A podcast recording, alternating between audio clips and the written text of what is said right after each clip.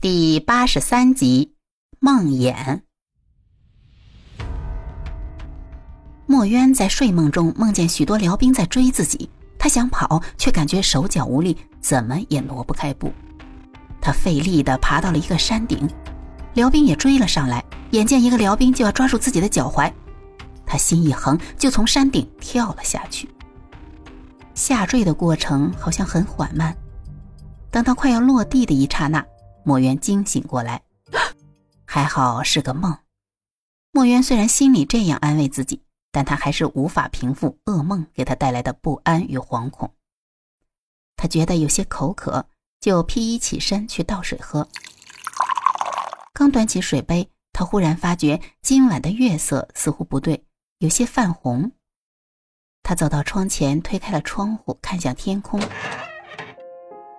一轮有些残缺的血月挂在天上，仲秋夜里的寒气瞬间涌入了屋里。墨渊打了一个寒战，他心里忽然升起一股不祥的预感。一颗流星划破天际，更增加了这种感觉。他没有了睡觉的心思，却又不知道能做些什么。此时，窗外传来了清脆的梆子声，四更了。耶律婉清也在睡梦中，忽然觉得胸口一疼，一股心慌的感觉顿时弥漫了全身。他睁开眼睛，环顾了一番帐篷之内的情况，并没有异样。他又仔细听了一下帐篷外的声音：哨兵的脚步声和谈话声，草丛中秋虫的鸣叫声。还有远处战马的响鼻声，这一切都很正常。耶律婉清不知道自己为什么会忽然有心慌的感觉，可能是自己在这丘陵草原之间转悠了两天，却失去了姚捻、红烈他们的踪迹，有些着急吧。耶律婉清在心中这样自我安慰着。叶禅跳落山崖之后，现场的辽兵统领就吩咐人下去寻找，但因为是晚上，虽有月光，但崖底却是漆黑一片，深不见底。士兵们又没带绳索等攀爬用具，试了几次，失足落下去两名士兵，其他人就不敢再尝试了。那统领因为急于想知道姚碾红烈的情况，就吩咐一队士兵在此守候，等天明之后，选择合适的地点下崖寻找。安排好山崖这边的事儿，那辽军统领带人急忙往回赶。姚念红烈是死是活，现在很重要，因为他是部落首领，他死了，部落首领就得换人，而他又没有子嗣，这首领之位只能由他的兄弟们接任。可他那么多兄弟，该由谁来接任呢？虽说老首领还没死，他还可以指定新的接班人，但现在老首领已是病入膏肓，连话都说不出来。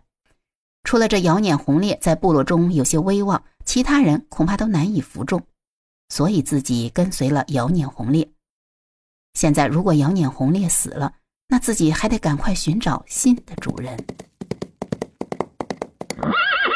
辽军统领急急地回到了宿营地，来到姚碾红烈的帐篷之外，见众人都是低头不语，满脸的悲伤，他也知道。这事情不妙了。这统领试探性的问了一个护卫，那护卫告诉他，首领已然死了。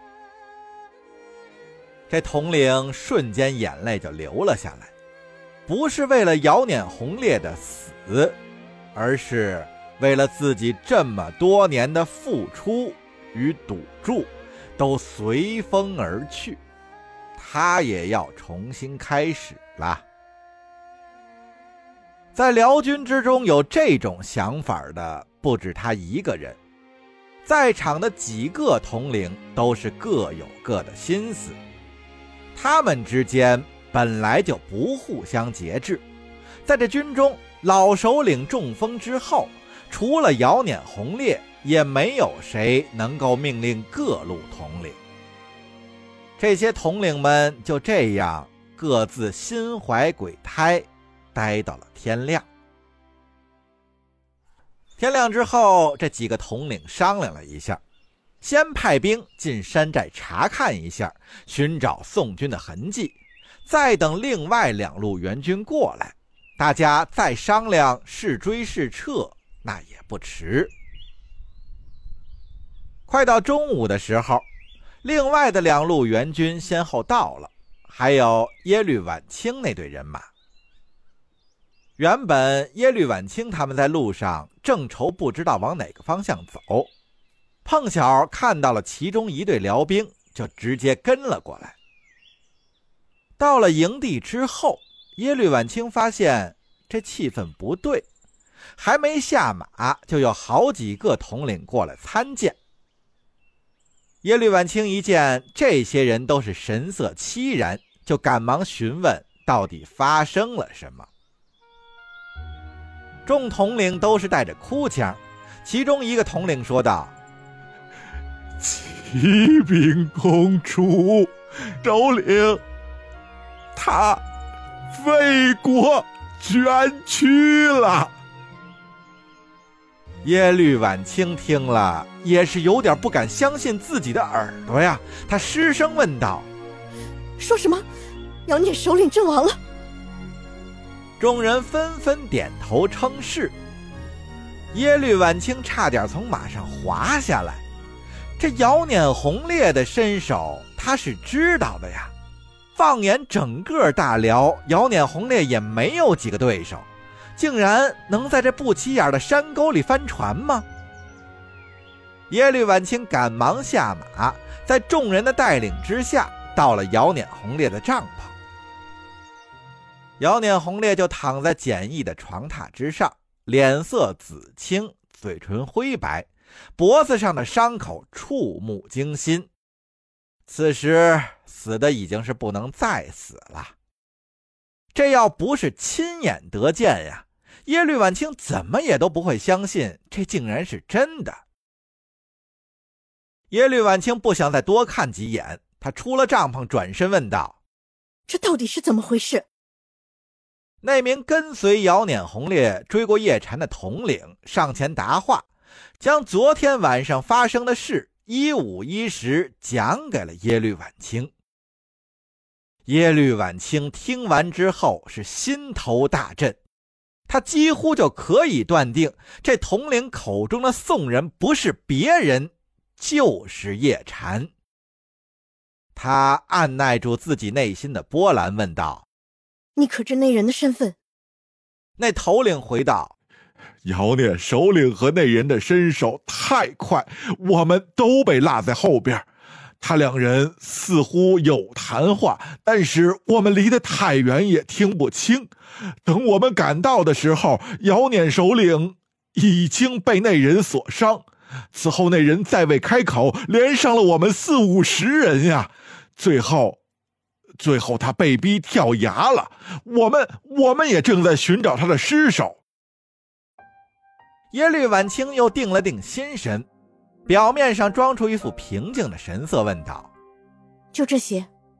那统领低头答道：“是，公主，我们只在地上捡到了他抛下的弓弩，再无其他东西了。”耶律婉清一听此言，赶忙让那统领把弓弩拿过来。那统领不敢怠慢，急忙安排手下去取。等耶律婉清接过弓弩，一打眼就知道这正是叶禅的连环弩，因为当初在树林遇刺之时，叶禅就是用这把连环弩救他于危难之中的。在马车上，他不止一次见过这把弩，而现在这把弩就静静地待在自己手上，它的主人却是生死未卜啊！想到这儿，耶律婉清忽地站起身来，吩咐那名统领道：“传令下去，如果找到此人，不得伤害，我要亲自审问。”那名统领赶忙回话：“公主啊，我估计那人应该也活不成了。先不说他好像也挨了姚碾首领一刀，就说他跳下去的那个山崖，那高度也足以要了他的命啊！耶律婉清还是不死心。不管怎样，生要见人，死要见尸，只要他还有一口气，你也要把他好生带回来。那统领见公主竟然如此的坚决，也急忙领命而去。姚念红烈一死，此时此地，耶律婉清便是这辽营之中身份最高的人。姚念红烈若是不死，这些辽兵还可能来个阳奉阴违。但是姚念红烈死了，那统领也不敢去触公主的眉头。公主说什么就是什么吧，反正到了现在，给姚念红烈报仇已经不是什么重要的事情了。